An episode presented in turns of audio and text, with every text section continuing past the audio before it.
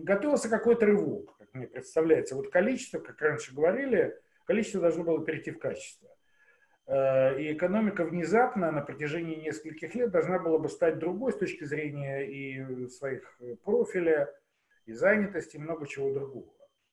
Ну, как это было, например, э, с той эпохой, когда вдруг появились компьютеры, и они сначала были совершенно экзотическими предметами, которые мало где использовались, а, потом вдруг буквально в течение нескольких лет э, поменяли всю нашу жизнь на самом деле, так же, как и, допустим, мобильная связь, которая стала общедоступной.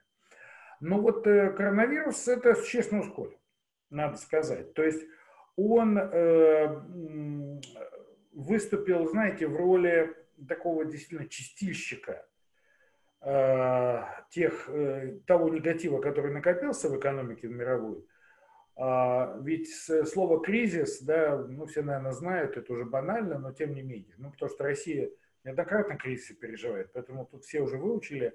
Это греческое слово ведь означает не только ужас, ужас, ужас, но оно означает, что это очищение от старого и переход к новому. Это некая надежда на выход на другое качество. И вот э, мне кажется, что вот мировая экономика сейчас вот на этой стадии намного ближе, чем это было еще несколько месяцев назад. Мы через год-два что-то увидим другое, причем в будничной жизни.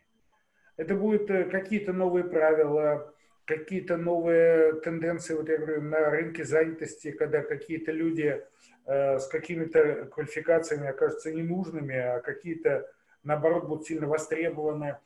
Я думаю, что очень много изменится с точки зрения расслоения социального и материального. А, но это в мире. Причем давайте мы будем говорить так, что мир он же разный. А, ну, есть Африка, есть э, отсталая часть Азии, где довольно, ну, страны бедные, слаборазвитые. Я о них, в общем, не говорю. Там совершенно другая ситуация. Это отдельная, видимо, тема. Я говорю, конечно, о развитых странах. Это Европа, Япония, Южная Корея, это Северная Америка, Австралия, Новая Зеландия, Израиль. Ну, вот примерно этот массив. Ну, Россия на этом фоне, конечно, занимает такое промежуточное положение, потому что мы, с одной стороны, конечно, являемся государством, в общем-то, бедным, мы это прекрасно все понимаем, ну, с точки зрения материального благосостояния, развитие экономики, у нас экономика очень архаична, и, в общем, э, нам еще очень далеко. Я бы сказал, на порядок нам далеко до развитых стран, не с точки зрения статистики, а с точки зрения эффективности того, как, как экономика и общество функционируют. Но в то же время ну, ну, мы, конечно, не являемся страной африканской или вот азиатской страной. Э, ну, в классификации в свое время международных экономических организаций Россия страна среднеразвитая. И э, с этой точки зрения какой-то шанс, наверное, у нас есть все-таки прыгнуть туда выше. Не остаться вот где-то туда ближе к дну мирового развития, а прыгнуть выше. Но у нас, э, конечно, ситуацию все очень, очень сильно осложняет э, наш кризис российский. Если, допустим, мы возьмем какую-нибудь типовую европейскую страну или Соединенные Штаты – да, кризис сейчас есть. Но этот кризис все-таки в основном экономический характер. Политических проблем там особых нет. Никто, население, общество не ставит под сомнение институты, которые там сформировались. Я имею в виду демократию, рынок, права человека. Вот эти э, карантинные меры, которые, конечно, ограничили э, права человека, они, я, я думаю, что скоро будут убраны там, в тех странах, и общество не позволит их законсервировать и сделать уже нормой. А в России кризис э, и до пандемии был э, системный, он пронизывал все в нашем обществе. И это кризис государства, и социальный кризис, и кризис федерализма, и много чего. То есть куда мы не посмотрим, везде вот эти, вот эти кризисные вещи были. Поэтому здесь, что будет с Россией, трудно сказать. Потому что вот такое количество факторов такое количество кризисов, как с ними управиться?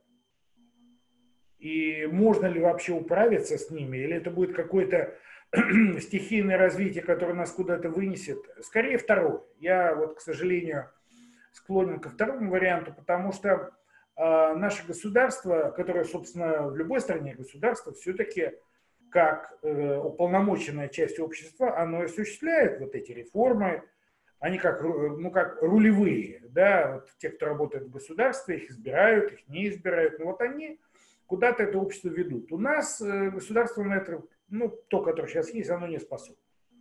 Никаких перспектив, никаких оно не, нам не дает, э, никаких, э, ну, я бы сказал так, эффективность нашего государства, госуправления крайне низкая, это всеми признано, даже здесь в России. А, и что делать с этим? Ну, только если политические реформы какие-то очень глубокие. Но мы с вами по опыту знаем, по опыту России, что у нас политические реформы эволюционно проходят, ну, я бы даже не сказал крайне редко, но вообще никогда не проходят. Потому что мы давайте вспомним 1917 год, давайте вспомним 1991 год, 1993 год. А, ну, может быть, единственный вариант – это переход власти от Ельцина к Путину э, в 99-2000 годах. Может быть, это обошлось без каких-то открытых э, революций, конфликтов. А, может быть, это единственный вариант. Но то, что мы сейчас э, видим, я боюсь, что тут скорее стихия решит, что будет с Россией.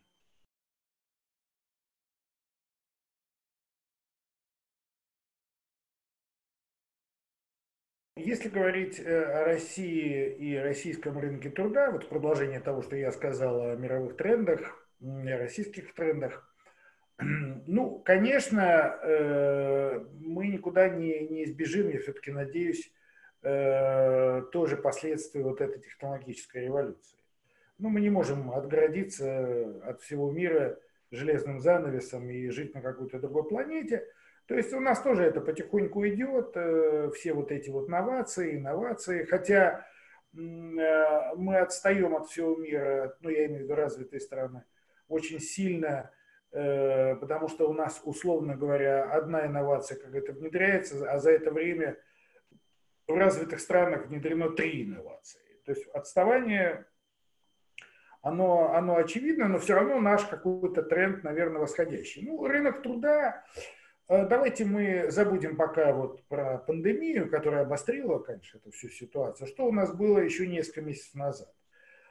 А, ну, действительно, формально и об этом отчитывались э, наше, отчитывалось наше правительство, а, что у нас очень низкий уровень безработицы. Ну как, я просто хочу напомнить, что безработица в России, так же, в общем, во всем мире считается по двум параметрам. А первый параметр – это зарегистрированная безработица, то есть это когда люди пришли в центр занятости, официально заявили, что вот они потеряли работу, они ищут работу – их проверяют там по определенным параметрам, потом ставят на учет, э, платят пособие по безработице. Вот таких людей вот до пандемии у нас по всей стране было, по-моему, 700, 700 тысяч человек. Это очень мало, конечно. Это примерно 1% от э, трудоспособного нашего населения.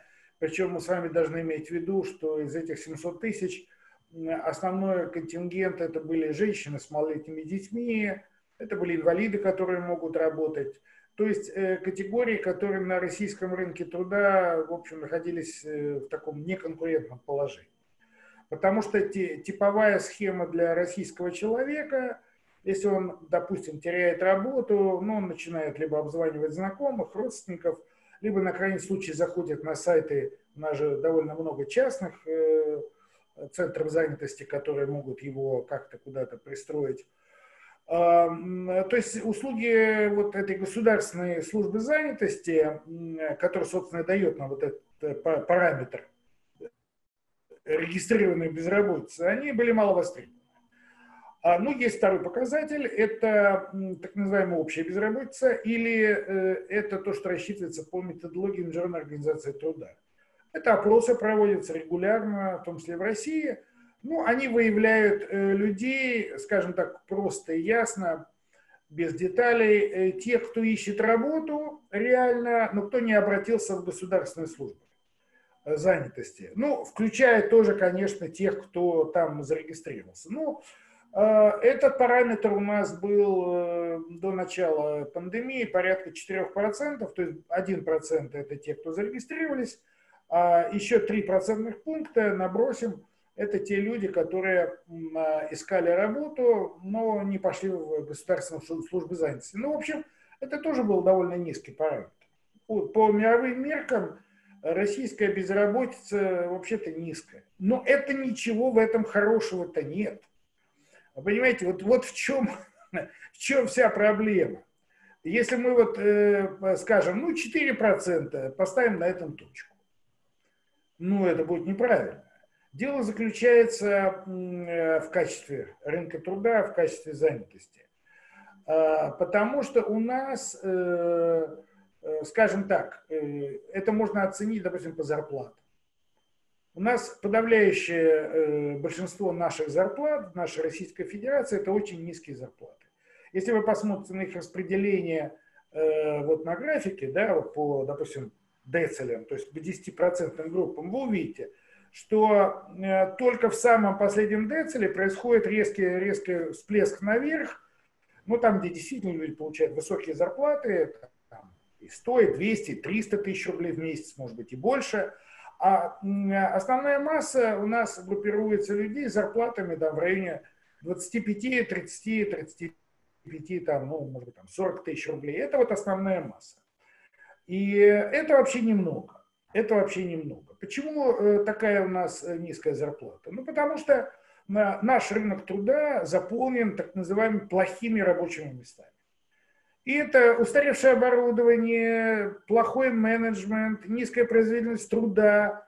Это все не позволяет человеку, если он даже добросовестно трудится, да, оно не позволяет ему хорошо заработать, потому что его товар или услуга, которую он сделал, они, ну, они не востребованы, или там очень имеет слабый спрос на, вот, на, у нас э, в России, тем более за границей, э, на то, что он произвел. Поэтому работай, не работай, все равно ты вот эти копеечные деньги только, собственно говоря, и получишь. А почему это происходит? Потому что э, у нас не, вот не проходят вот эти инновации. Я сказал, да, что а, вот эта технологическая революция, она у нас тоже потихоньку, конечно, идет, просачивается, но она просачивается очень-очень медленно. Потому что вот именно технологическая революция создает в основном высокотехнологические и высокооплачиваемые, потому что они высокопроизводительные, рабочие места, где люди действительно могут заработать приличные деньги. А у нас таких мест очень мало. Ну, это государственные корпорации, ну, может быть, отчасти государственная служба, и то не все уровни этой государственной службы, скорее средний, верхний уровень. Ну, немножко бюджетникам подняли зарплату, но она все равно, с моей точки зрения, недостаточно для того, чтобы считать ее достойной и соответствующей э, тому труду, который эти люди делают. А, поэтому что у нас получается? У нас на поверхности все, все было отлично, все было хорошо, а на самом деле э, рынок труда функционировал э, крайне неэффективно. Люди хотят работать, наш народ, в общем, работящий, как в любой стране. А работать, грубо говоря, негде. То есть ты формально работаешь, да, но ты получаешь какие-то небольшие очень деньги. У нас, кстати говоря, значительная часть людей работает на неполной занятости, они тоже не попадают в цифры безработицы. А, у нас э, чуть ли не 20 миллионов человек, там разные есть оценки, работают в теневом секторе, и они тоже не являются безработными, потому что подавляющее большинство из них не пошли, не зарегистрировались в качестве безработных. А, поэтому э, э, я бы сказал так, что и до этой пандемии рынок труда уже давно сигнализировал, что нам нужны реформы. Вот я уже сказал, ранее, что нам нужны реформы везде. Э, и это проявляется на, на любой сфере. Вот вы сказали, вот, вот э, рынок труда, да, вот, допустим, сейчас всех интересует, из-за того, что действительно безработица скакнула. Так это проявление вот э, того, что такая вот у нас экономика, которая не дает возможность людям заработать, я бы так сказал. И э, второй очень важный момент, э, что даже если бы к нам пришли инновации, а у нас плохой инвестиционный климат, плохой бизнес-климат, ну что тут говорить, об этом уже все давно сказали, э, нам нужны инвестиции вот в эти новые отрасли, новые рабочие места. Но даже если бы они пришли к нам, эти инвестиции, у нас нет системы образования, которая бы людей могла перепрофилировать. Вот часто работаешь на каком-то плохом рабочем месте – а ты хотел бы действительно перейти на какое-то место, где ты бы больше должен заработать, но у тебя должна быть немножко другая, более высокая квалификация. Для этого не обязательно университет заканчивать. Это может быть там полгода где-то поучиться. У нас такой системы нет, как системы э, вот, обучения. Это называется непрерывное образование. Поэтому эта ситуация такая вязкая, как болото у нас в России, то, что связано с рынком труда. И у нас все предыдущие кризисы, которые были, допустим, кризис 2008-2009 года, как это все заканчивалось, если мы говорим о рынке труда? Сначала, вот как мы сейчас это видим, сначала происходит всплеск безработицы и официально зарегистрированной, и общей безработицы. Ну, мы видим, например, что сейчас э, в наши службы занятости государственные э, пришло в два раза, там уже встало на учет в два раза больше людей, чем было до того. Там, по-моему, чуть ли не полтора миллиона человек уже там стоит. И официально являются безработными, и сейчас будут получать пособие. И это не, еще не последний поток. Я думаю, что еще, еще туда люди придут. Но э, потом э, все это дело рассасывается, и я боюсь, что у нас то же самое произойдет, потому что, э, ну, худо-бедно сейчас экономика снова начнет как-то работать. Она, конечно, будет очень долго восстанавливаться, российская экономика, до предкризисного уровня. И зарплаты будут все равно маленькие, но люди наши, российские – им деваться все равно некуда. Они предпочтут хотя бы пойти хоть на какую-то зарплату, может быть, даже ниже, чем это было до этого кризиса, но хоть получать эту зарплату для того, чтобы как-то выживать. И в результате они из э, числа вот этих безработных, которые официально зарегистрированы и по методологии Международной организации труда, они выпадут. И у нас в результате, как это было в 2010-2011 году, безработица снова опустится до очень низких Э, показатели официальной вот этой безработицы, которую нам рапортуют. Я думаю, что это будет примерно так же и у нас. Потому что э, никаких э, перспектив, вот я повторяю, я пока, к сожалению, не вижу, для того, чтобы действительно произошел структурный разворот нашей экономики в пользу создания новых рабочих мест. Кстати говоря, во время этого периода, когда от старого, старой модели рынка труда с плохими рабочими местами, мы переходим к новой модели, там же довольно длительный период, это может быть несколько лет. И там безработица вообще должна вырасти, потому что люди, э, закрываются старые рабочие места, люди там теряют работу. Э, да, они тратят какое-то время на адаптацию, на переучивание, чтобы пойти на новые рабочие места, но эти там несколько месяцев, может быть даже, может быть, один-два года, они числятся безработными. Вот какая должна быть динамика. И если бы такая динамика у нас была, когда безработица бы у нас выросла на фоне структурных изменений, это было бы хорошо. Но боюсь, что этого не будет, и мы снова опустимся вот в это болото неэффективной занятости и такого допотопного рынка труда с маленькими нищенскими заработными платами массовыми, как это мы были до кризиса.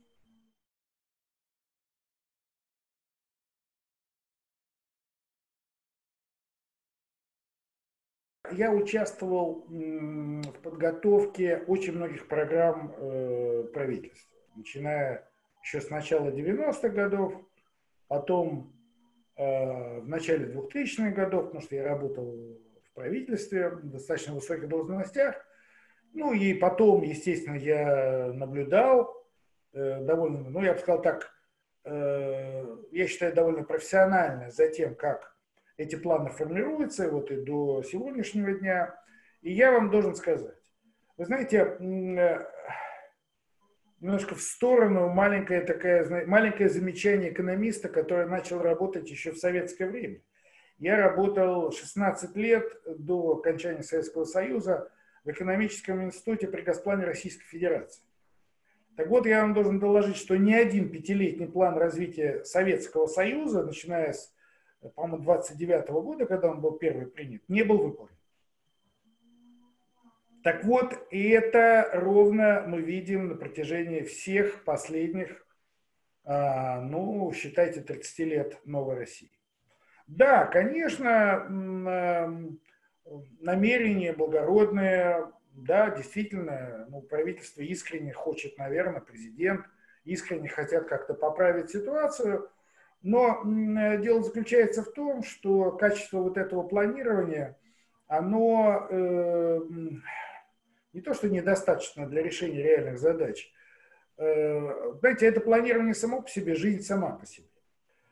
И э, ведь э, при именно стратегическом планировании, в том числе для правительства, на несколько лет, а сейчас это очень большой горизонт, учитывая, э, что у нас, вот видите, идут такие тектонические события, ну и в мире, о чем я уже говорил, и, наверное, в России тоже, э, даже один год это очень большой горизонт планирования, очень большой. Можно ошибиться так, э, что мало не покажется, а уж несколько лет тем более.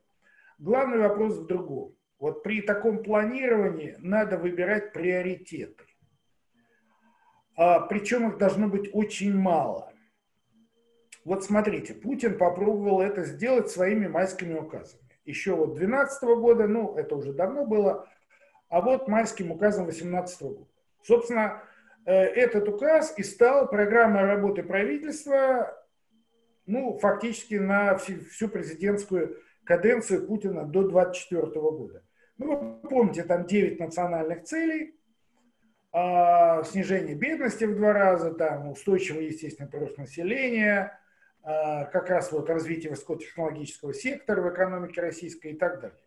Я вам должен сказать, что уже тогда, когда этот указ появился, я и многие мои коллеги были удивлены, потому что э, а приоритеты, может быть, и правильные, потому что материальное благосостояние людей, э, действительно структурная перестройка экономики, никто же не возражает. Но то, как там это было подано, показывает, уже тогда показывало, что это все было абсолютно нереально оторвано от жизни. То есть э, нужно, во-первых, э, знать реальную жизнь для того, чтобы что-то планировать, и второе, выбирать правильные приоритеты.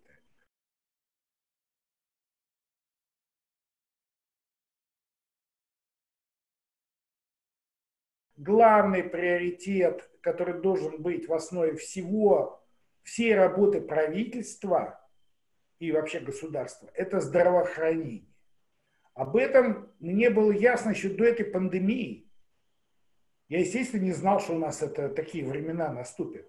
Но мы же э, где-то в полтора-два раза недофинансируем наше здравоохранение. Уже на протяжении вот этих всех десятилетий новой России. Ну ладно, 90-е годы, когда действительно денег не было, все было очень сложно, но в 2000-е годы, вот 2010-е годы, когда деньги от нефти пошли очень приличные, когда вот это у нас э, фонд национального благосостояния, вообще резервы очень большие. Э, я вам должен сказать, что, например, вот эти планирования. У нас э, доля здравоохранения в ВВП, я имею в виду государственных расходов, включая ОМС, государственные расходы, у нас сейчас где-то 3,4%, там есть разные расчеты, ну, будем считать 3,5%. Так вот, э, в том бюджете, который принят э, федеральным на три года, то есть вот он был принят в конце прошлого года, на 20, 21, 22 год. Если вы посмотрите э, материалы к этому бюджету, то вы увидите, что доля расходов на здравоохранение даже немножко в ВВП, даже немножко снижается 2021-2022 году. А у нас, э, я повторяю, эта доля в полтора-два раза ниже, чем в развитых странах. И что мы э, имели? Мы имели очень плохое состояние здоровья населения. И, кстати говоря, по вопросу о планировании, я же уже сказал, надо знать реальную ситуацию. Мы не знаем, у нас нет статистики о реальном состоянии здоровья нашего российского населения. У нас же как? Вы попадаете в статистику медицинскую только если вы придете на прием к врачу. То есть, когда у вас что-то болит. Э, а у нас э, это давно уже выяснено, эти все тренды давно изучены. Люди стали меньше ходить к врачам по очень разным причинам. Э, ну, во-первых, доступность снизилась из-за вот этой так называемой оптимизации здравоохранения. А людей часто не устраивает качество. Приду к врачу, а что он мне скажет? Я и так, я сам знаю, я вот самолечением займусь. А, э, потом у многих людей просто нет денег пойти в платную поликлинику. Просто реально нет денег, это довольно дорого. А, поэтому э, я бы сказал так, вот то, что та статистика медицинская, которая, если вы заглянете, показывает, какая у нас заболеваемость там нашими заболев... основными болезнями, это есть Росстат об этом, э, цифры публикует, это все вершина айсберга. Я, я к чему говорю? Что имея ну, я разговаривал со специалистами, общаюсь, которые по косвенным признакам понимают, что у нас происходит с состоянием здоровья нации. Так вот, э, с, так, с таким состоянием здоровья нации, какая структурная перестройка экономики? Даже если бы у нас были деньги, даже если бы у нас э, государство было на это действительно нацелено и э, пыталось это реально сделать, а не имитировало все вот эти вещи.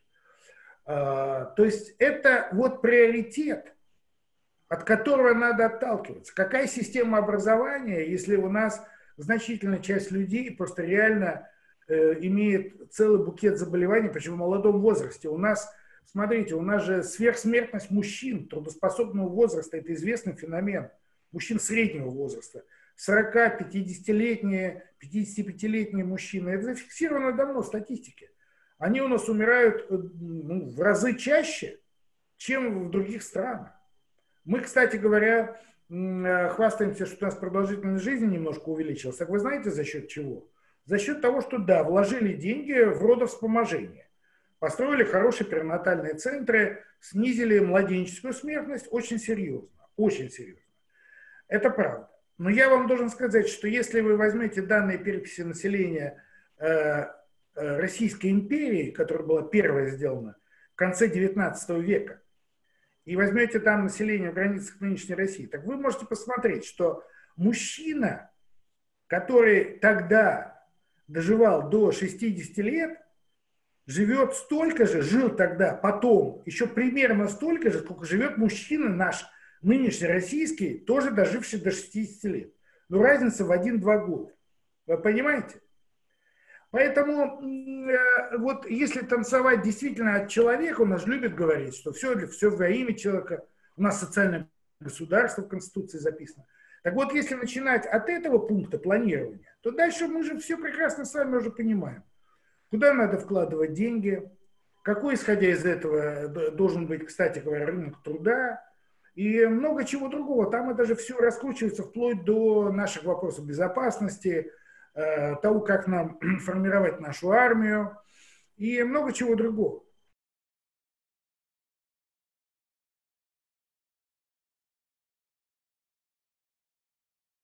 наверное, таких приоритетов, вот как здравоохранение, должно быть еще парочку. Я, например, вторым таким приоритетом вижу это федеративное устройство нашего государства. Потому что то, что произошло в последние, ну, наверное, лет 20, когда федеральный бюджет стягивает на себя большую часть э, всех налогов, которые собираются на территории России. А потом уже начинает распределять в виде всяких субвенций, дотаций, там, кредитов, кстати говоря, э, нашим, ну, подавляющему большинству субъектов федерации. А, эта система неправильная.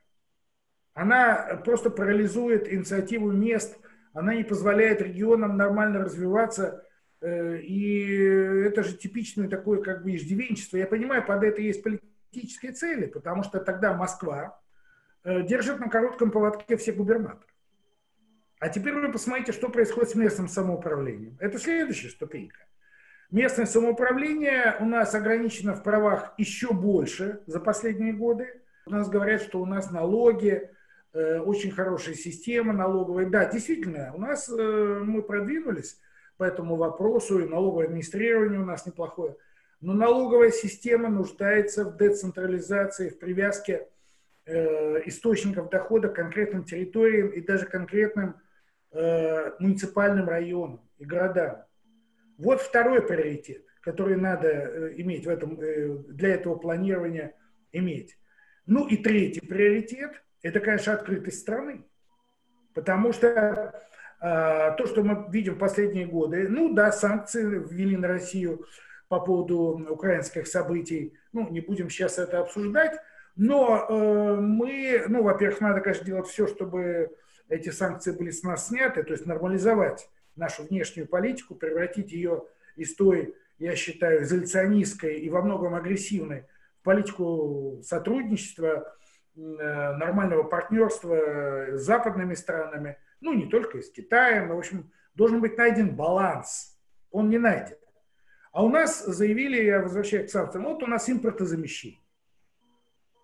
Ну и, и что? мы получили, ну, где-то в каких-то отдельных э, точках, наверное, это импортозамещение произошло. Но в целом мы, во-первых, его не получили, это говорят э, оценки специалистов уже давно. А во-вторых, мы получили какие-то поделки, либо вот какие-то мы привозим из Китая запчасти, а потом собираем из этих запчастей и вешаем ярлык, это российское производство, понимаете? А, то есть нам надо, э, это тоже вот третий, я считаю, важнейший приоритет, надо менять э, наше позиционирование в мире. И экономическое, и политическое. Вот, здравоохранение, децентрализация власти, развитие регионов и муниципалитетов. Третье – это позиционирование России в мире. Вот если эти три приоритета выбрать, тогда можно делать программу экономическую, социальную, деятельности правительства, вообще всех э, ветвей власти, ну не всех ветвей власти, они должны быть самостоятельны, но правительства, региональных властей, э, делать на какую-то перспективу. Там есть тогда хоть какой-то шанс на то, что это будет не пустая бумага с набором цифр, а это будет хоть что-то, что позволит действительно ситуацию улучшить. Но если мы сейчас э, посмотрим на то, что предлагает правительство, вот по программе восстановления экономики. Ну, это снова, ну, ведомости правильно написали, да и все коллеги мои, я тоже смотрел. Ну, это набор цифр. Это, знаете, вот как, э, я, я вернусь уже, заканчивая эту тему, это как с пятилетками. Ну, если партия приказала восстановить экономику, значит, мы ее восстановим. А если а, мы ее восстановим, конечно, на бумаге. Мы подгоним статистику, мы, так сказать, пропаганду усилим, чтобы людям показать, что черное – это белое. Ну вот примерно так. Поэтому э, не верю, не верю в то, что э, ситуация может как-то, я же об этом уже сказал, что она может иметь какой-то, к сожалению, что она не может иметь управляемый характер. Это к моему большому сожалению. И я боюсь, что все эти планы, они изначально их можно в утиль сдать, а развитие ситуации в России, экономической, социальной, политической – пойдет по какому-то сценарию, который мы с вами, наверное, ну, трудно предположить, что это будет.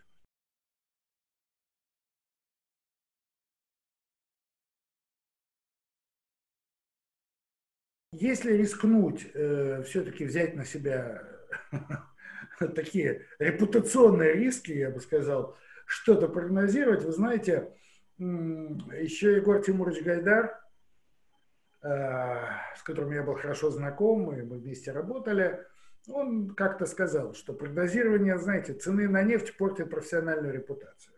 Ну, это вот э, примерно то же самое сейчас. В нашей нынешней э, ситуации говорить, как мы из нее вылезем и куда мы выйдем хотя бы через полгода, тем более через год, через два, это колоссальные риски ошибиться. Единственный вариант, который, наверное, может спасти прогнозиста – и такой метод применяется, ну, это варианты, сценарии. Ну, вот я вам дам пять сценариев. Ну, какой-то из них, наверное, исполнится. Я смогу через год сказать, ну, видите, у меня же там четвертый сценарий, он же, видите, реализовался. То есть это такой испытанный метод. Поэтому, ну, могу, конечно, немножко пофантазировать, могу пофантазировать. Э, но у меня, э, к сожалению, сценариев мало будет. Я вот сказал пять, так, что называется, для примера. Э, я боюсь, что сценариев только может быть два. Первый сценарий – это некая встряска, когда, ну, типа 91 -го года, когда старая система институтов внезапно начинает рушиться, как карточный домик, и э, чего э, делать в этой ситуации, ну, по крайней мере, правительству, президенту, ну, я бы им не посоветовал в этой ситуации. Потому что я как раз э, участвовал вот, э, в работе команде, команды Гайдара э, с начала 92 -го года, работая в правительстве, как бы видел это все изнутри, принимал участие. Э, должен сказать, это очень тяжелый опыт. Когда буквально на, на, на коленке приходилось принимать какие-то решения, потому что не было времени, э, не было выбора часто, были только плохие ходы, конечно, совершили кучу ошибок. Вот, и 90-е годы поэтому, конечно, люди вспоминают, так скажем, не очень хорошо. Хотя я повторяю, Многие ходы, которые тогда были сделаны, они были вынужденными, и они следовали из того, что мы получили в наследство от разваливающегося вот этого вот Советского Союза. Это, это один вариант. Что будет э, в результате него, э, как, какая новая конструкция соберется, вот это я бы как раз не стал бы сейчас гадать, не стал бы сейчас гадать. Э, будет ли эта конструкция лучше, чем та, которую мы сейчас имеем, я имею в виду институтов, или это будет еще хуже, кто его знает, не знаю. Но вот есть второй вариант, который, наверное, вероятен, который, наверное, вероятен, что мы переживем Э, вот этот пандемический кризис, э, ну, в общем, относительно благополучно, когда никаких потрясений не будет, не будет ни, ни протестов, ни внутри элитных конфликтов не будет, когда кто-то попробует там, э, что называется, выяснить, отношения внутри и занять какие-то места в стиле дворцового переворота. А, то есть это, так сказать, все люди, которые вот сейчас сидят, начиная от президента, ну, может быть, там поменяются два-три человека, там новый будет председатель правительства или какие-то министры. Это не принципиально. Главное будет тот же президент. А, то мы, конечно, этот сценарий, мы вступаем тогда в дальнейший период деградации. Вот, который, собственно, мы и начали. Мы его, этот период начали в 2012 году, а, после какой-то очень робкой, непоследовательной, безусловно, Э, попытки Медведева э, все-таки провести модернизацию, как это было тогда, как тогда называлось в России, э, тоже можно отдельно обсуждать, насколько это было подготовлено, насколько это было искренне. Ну, по крайней мере, что-то тогда пытались сделать. Но в 2012 году это все было остановлено, и это все пошло вниз. То есть система функционирует, это знаете, как вот паровоз – он едет по рельсам, да, но у него изнашиваются постепенно все его детали. И он, да, он едет, э, он не остановился, он может еще ехать еще 5 лет, еще 10 лет может ехать на самом деле, до момента, когда он уж точно остановится и, в общем, все. А, а, этот вариант, я думаю, ну, скажем так, мне кажется, он очень вероятен. Э, ну, когда-то очень давно группа моих коллег делали сценарий развития России. Это, знаете, когда было? Это было э, еще где-то э, 2008, 2009, 2010 годах. И э, коллеги сделали несколько сценариев, как Россия будет, вот какой она будет в будущем, да, который уже наступило, кстати. И один из сценариев назывался «Скучная Россия». То есть это страна, и это правда, это страна, в которой ничего не происходит. Вот ничего. Вот как вот мы, мы говорили сейчас про рынок труда, вот как он есть, инертный, неэффективный, малоподвижный, с, большой, с большим теневым сектором, так и продолжает дальше жить. Ну, немножко изменения какие-то там идут, но они не радикальные. Вот отсталая экономика, которая держится на нефти и газе, ну вот она так и будет держаться, потому что даже цены, при том, что цены на нефть упали, и вряд ли уже будут высокими, ну, будет 30-40 долларов за баррель, может, меньше. Вот, ну, будем считать там 30-40. Ну, в принципе, какие-то деньги от нефти и газа к нам все равно в России будут поступать. Просто э, эти деньги, они не позволят улучшать наше благосостояние. Ведь в 2000-е годы э, за счет вот резкого повышения цен на нефть, начиная, которое началось Э, в конце, по-моему, 99-го и потом шло вплоть до 110 долларов за баррель. Там, по-моему, была максимальная цена. Ну да, в России привалило очень много денег. Очень много денег. Ну, они были, конечно, потрачены крайне неэффективно.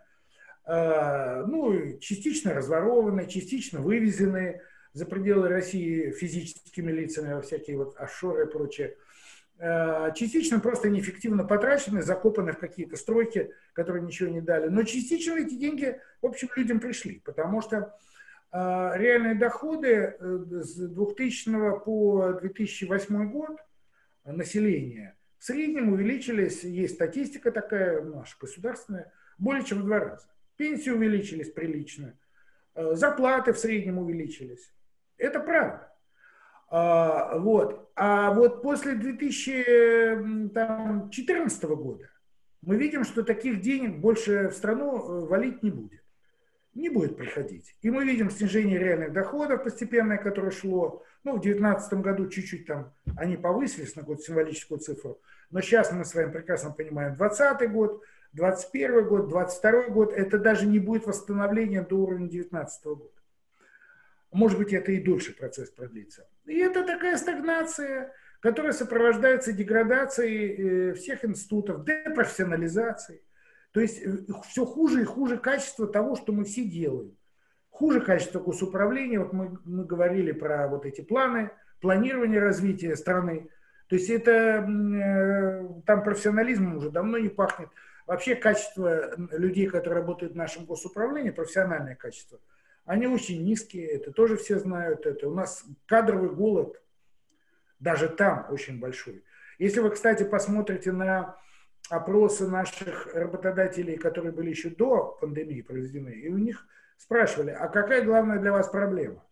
И главная проблема всегда была отсутствие квалифицированных кадров. Все последние годы работодатели об этом в своей массе об этом говорили любых, и рабочих квалифицированных, и инженеров, и конструкторов, и менеджеров, и там кого хотите. И посмотрите на качество нашего образования, на качество, допустим, наших, нашего школьного образования. Ничего не хочу сказать против наших учителей, они там героически все работают, но э, не происходит замена естественная, поколенческая, возрастная, с переходом более молодых поколений, которые освоили новые новые методики э, работы в школе. Посмотрите на наш э, профессорский преподавательский состав во многих э, вузах, ну, за исключением некоторых передовых, а во многих вузах, которые есть и в Москве, кстати, такие, и в Петербурге, ну, это просто люди, которые, ну, я не понимаю вообще, что они преподают, чему они могут научить студентов. И вот эта ситуация, она будет дальше продолжаться. Вот в этом сценарии, как я уже сказал, моих коллег «Скучная Россия», вот этой деградации, вот этого отставания России от мировых трендов, э, от всего того, что будет в мире происходить. Я вот как раз в отношении развитых стран я оптимистичен в том смысле, что они последствия пандемии преодолеют, они выйдут на какой-то новый качественный этап развития экономики, развития демократии, развития гражданского общества. Я практически в этом уверен. А у нас э, мы окажемся на далекой обочине мира. Вот, вот и будем все дальше, дальше быть на этой обочине. Да, огромная страна, да, с великой историей. Но, что называется, ничем мы не будем примечательны, кроме того, что мы будем по-прежнему э, продавать вот эти наши ресурсы сырьевые, которые у нас еще остались, и ничего с этого особо не иметь. Э, более-менее активные молодые ребята будут еще больше уезжать из страны ну, если будут открыты границы, я надеюсь, что будут все-таки, они будут уезжать из страны и работать, и находить э, свою, свою судьбу, свою карьеру вот в тех более развитых странах. Вот, пожалуй, так. И это может, я повторяю, это может продлиться еще очень-очень долго. Очень-очень долго. Э, ну, вот так. Вот, пожалуй, такие, такие перспективы, такие перспективы я вижу.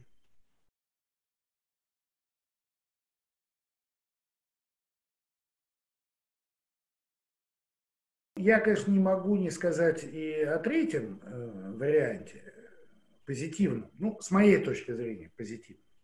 Потому что у каждого свое видение будущего. Ну, мое видение э, хорошего, успешного будущего для России – это европейская Россия. Ну, европейская не в смысле географическая.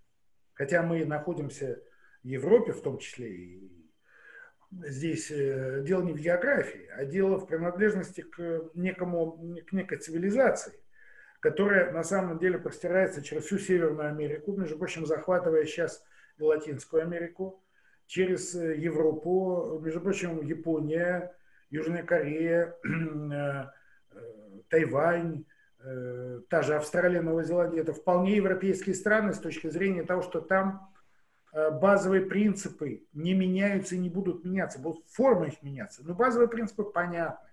Это демократия, это рыночная экономика, это правовое государство и права человека. И да, формы меняются. Та демократия, которая, видимо, нам предстоит, и мы это увидим в тех вот в развитых странах, э, она, видимо, будет немножко другой по форме, чем это вот было еще там, допустим, 10, 15, 20 лет назад. а, тем более, как это было в 19 веке, когда демократия только зарождалась. Но это будет демократия в том смысле, что э, государство будет занимать э, подчиненное место во всей структуре общественной.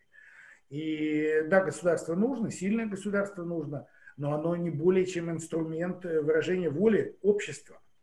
А для этого есть выборы, есть постоянная сменяемость власти, да, есть ошибки, есть всегда проблемы, мы это видим прекрасно у той же демократии, у той же экономики, но тренд по возрастающей.